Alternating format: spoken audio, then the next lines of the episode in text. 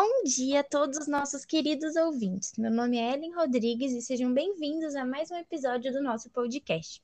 Hoje nós vamos abordar o tema da lei da aprendizagem e para tratar desse assunto muito especial, trouxemos uma convidada maravilhosa, a doutora Ana Martinez. Pode se apresentar, Ana. Bom, antes que eu me esqueça, um bom dia a todos estão nos ouvindo. Muito obrigada pelo convite. pelo convite. E como você mesma disse, meu nome é Ana Martinez. Eu sou formada, pós-graduada e também fiz meu doutorado em Direito pela USP. Eu comecei a minha carreira na área jurídica através do estágio e é um grande prazer poder estar trazendo esse tema para vocês.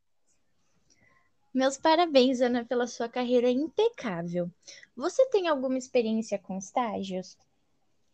Bom, eu ingressei na faculdade quando eu tinha por volta dos meus 18, meus 18 anos, anos, então eu estava muito empolgada para entrar na área, área. E quando apareceu uma oportunidade de estágio, eu já me joguei. Já me joguei. É, porém, não foi como eu imaginava. Eu tinha uma ideia muito dramática da área. Eu achava eu que eu achava ia lidar com casos criminais incríveis, incríveis. coisas bem emocionantes.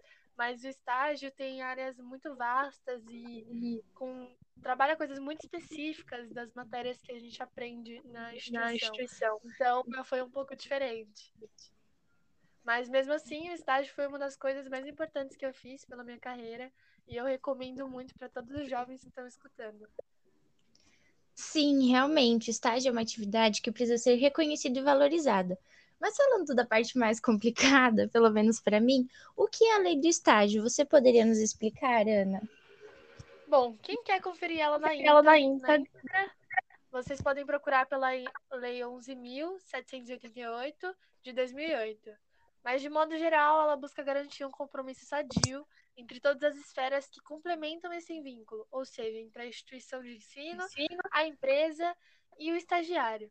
Essa lei existe para assegurar a preparação do estudante para o mercado de trabalho, através da aprendizagem prática, claro, também para afirmar que todas as condições para que essa relação educativa aconteça com supervisão. Então, o estágio seria como uma relação de emprego? Não, muitas pessoas pensam que é uma relação de emprego, mas de acordo com a lei, o, estágio não é dessa forma porque ela não tem, não visa um objetivo, objetivo? de você vender a sua força de trabalho. O objetivo do estágio é mesmo a aprendizagem do estagiário. Ah, sim, entendi. E quais são as obrigações da empresa contratante para com o estagiário? E sobre as obrigações da instituição de ensino para com o empregador, quais pontos você acha que vale a pena ressaltar? Bom, primeiramente sobre a empresa contratante, ela deve contemplar um termo de compromisso estabelecido entre as três partes e oferecer ao educando atividades comitantes e correlacionadas ao estágio, ao estágio e o que está sendo ensinado no curso. Então, o que você vê no estágio não pode ser muito diferente do que você vê na instituição.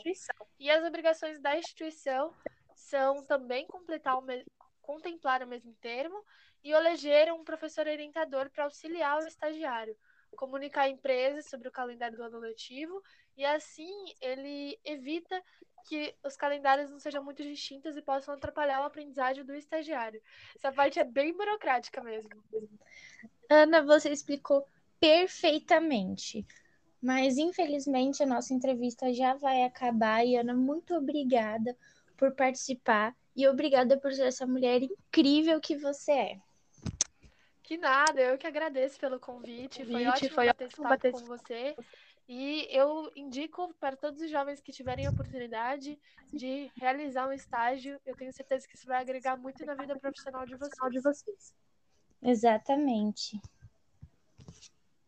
Acho que acabamos.